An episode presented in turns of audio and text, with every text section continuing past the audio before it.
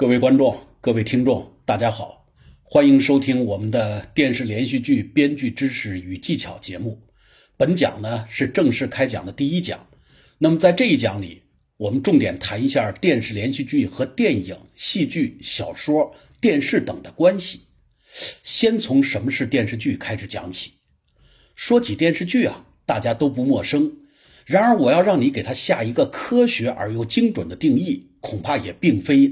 易事，原因在于啊，电视剧这个名称呢，并不是世界各国所通用的，而是咱们国家电视界自行确定的。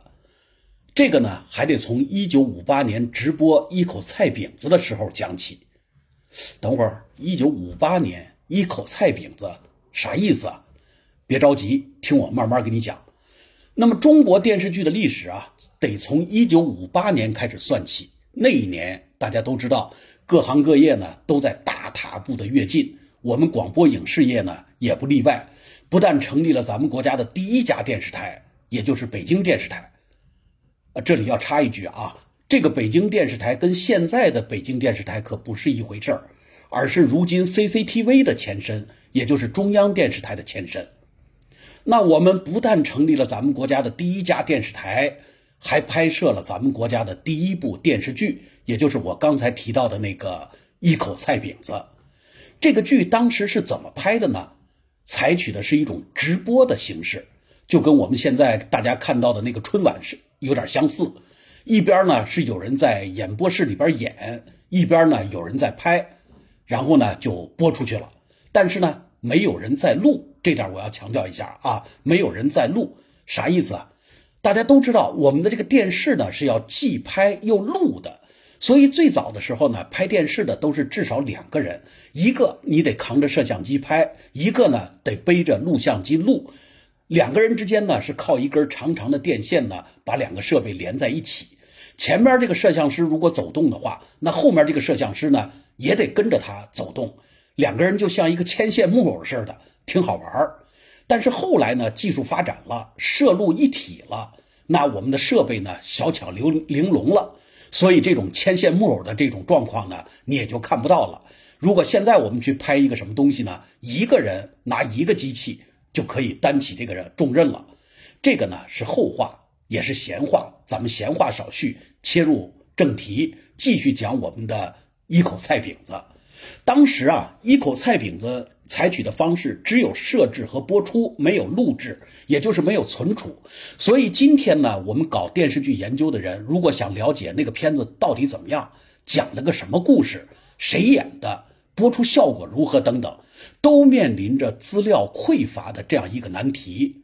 但这些呢，并不是我们要讲的重点。我们要讲的重点是什么呢？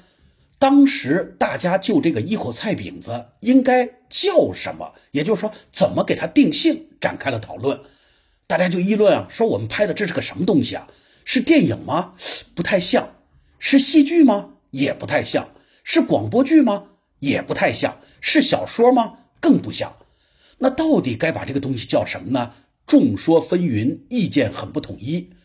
没办法，大家就开始总结这个节目的特点。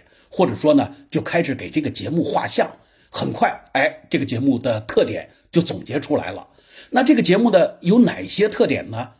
第一，它属于电视小戏；第二呢，它是在电视台的直播室里边直播；第三呢，它是由演员表演；第四呢，它是经过了多机拍摄和镜头分切的艺术处理；第五呢。是通过一种电子传播的手段传达给电视机前的观众收看。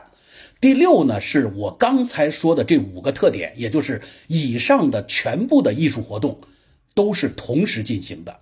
第七是它既不同于舞台剧的转播，也不同于电视故事片的播放，而是一种全新样式的电视文艺节目。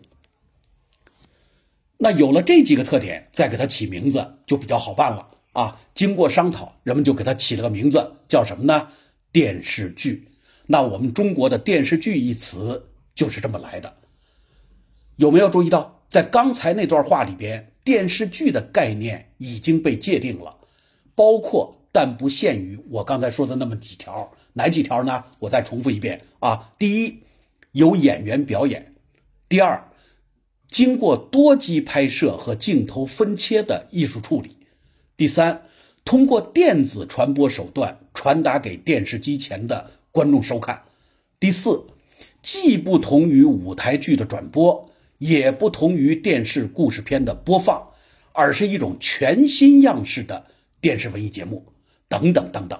所以啊，如果问大家什么是电视剧，如果在座的听众或者观众中有人要艺考或者要考研，那么如果你再遇到这样的问题，也就是人家问你什么是电视剧，你从这几个方面界定或者展开论述就可以。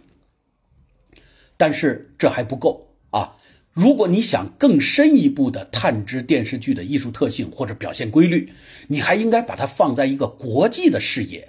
通过横向的坐标来找准它的定位，也就是说，刚才我们讲的是纵向的坐标。那么国际上是怎么称呼并着并且定义这个电视剧的呢？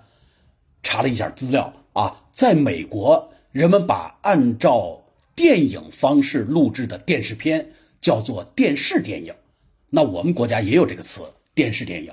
那么美国把按照戏剧模式拍摄出来的电视片呢？叫做电视戏剧，在前苏联，人们把电视剧呢通通叫做电视故事片；在日本呢，人们又通通把这种片子叫做电视小说。为什么同样是电视剧会有这么多的称呼呢？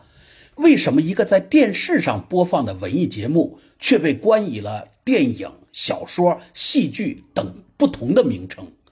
某种程度上啊。这恰恰说明了我们这一讲要讲明的重点什么呢？那就是电视剧与小说、电影、戏剧之间存在着密不可分的渊源关系。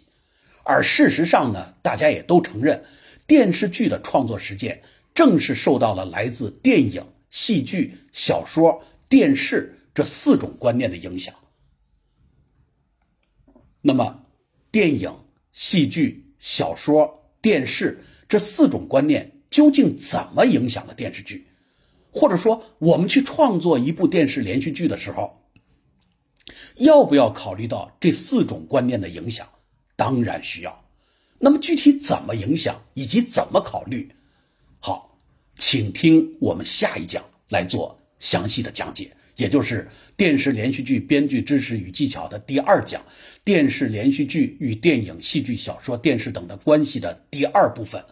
先讲电影观念如何影响电视剧，谢谢，敬请期待下一集。